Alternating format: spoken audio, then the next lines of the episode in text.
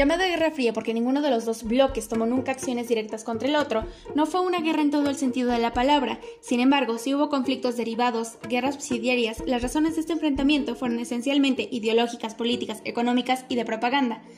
¿Todo esto cómo comenzó? Muy bien, cuando los aliados derrotaron a la Alemania nazi en la Segunda Guerra Mundial en 1945, el mundo quedó dividido en dos partes. Por un lado, liderado por la Unión Soviética de ideología comunista, y por el otro, liderado por Estados Unidos con un sistema capitalista. Unos querían extender por la fuerza el comunismo por el mundo, pero otros también no se quedaban atrás con el capitalismo. Para explicar mejor el tema lo dividiré en tres partes y explicaré cada una de ellas.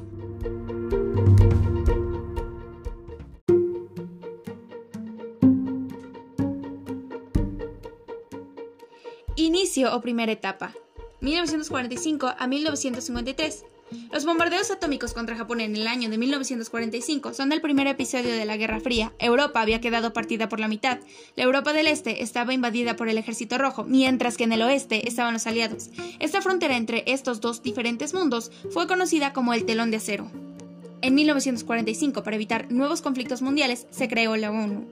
En el año de 1947, Estados Unidos puso en marcha el Plan Marshall, un plan de ayuda económica para reconstruir Europa después de la guerra.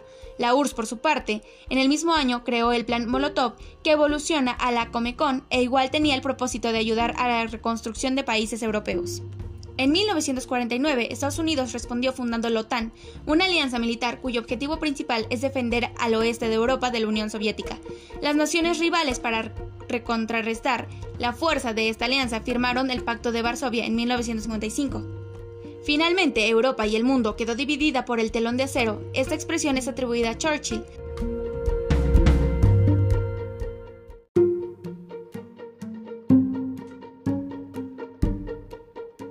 En el año de 1953, Stalin muere y con eso da inicio a la segunda etapa de esta Guerra Fría. En 1954 empieza la lucha por los derechos civiles y en el año de 1957 la carrera armamentística se le suma otra carrera, la espacial, que se libra con un motivo más de propaganda que militar. Saldremos de la línea temporal solo por unos momentos para explicarla más a fondo. La Unión Soviética mandó al Sputnik al espacio en 1957, siendo el primer artefacto enviado por el hombre fuera de la Tierra y conseguir que orbite. En este mismo año, la Unión Soviética también lanzó el Sputnik 2 con Laika a bordo, una perra que se convirtió en el primer ser vivo en visitar el espacio. La NASA consiguió lanzar su primer cohete en el año de 1958. En 1959, igual por parte de la URSS, tenemos la primera foto de la cara no antes vista de la Luna. En 1961, la URSS, enviando al espacio a Yuri Gagarin, es el primer ser humano en estar en el espacio a bordo de el Vostok 1. Un año más tarde, Estados Unidos hizo lo mismo, pero con ayuda de John Glenn. Y ahora, igual por parte de la URSS, en 1965 lograron los paseos espaciales. Sin embargo, la NASA, cuatro años después, en 1969, fue capaz de hacer que el hombre pisara la luna de la mano con Neil Armstrong. En este punto, la opinión pública dejó de estar tan interesada en la carrera espacial y volvemos a la línea temporal correspondiente.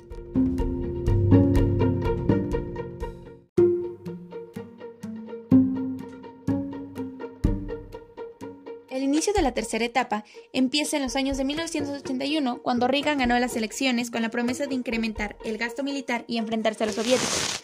De hecho, a principios de 1985, el anticomunismo visceral de Reagan se desarrolló en una postura conocida como Doctrina Reagan, en la que además de la contención abogaba por el derecho de Estados Unidos de subvertir y derrocar los gobiernos junto con Margaret Thatcher.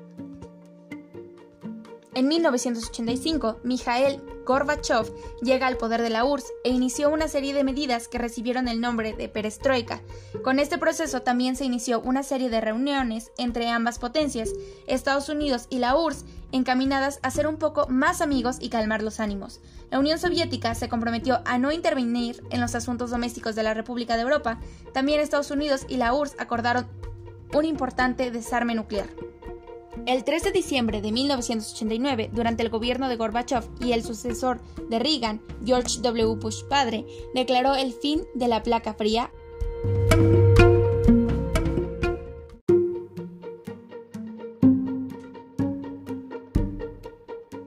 Finalmente, en 1989, cae el muro de Berlín y supone la definitiva apertura de fronteras entre ambos bloques.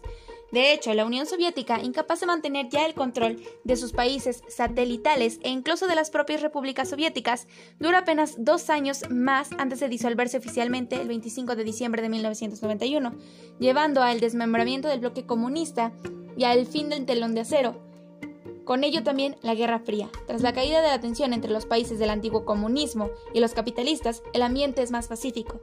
De hecho, actualmente la mayoría de estos, de estos estados del antiguo bloque comunista se han convertido y tomado las ideologías del mundo capitalista.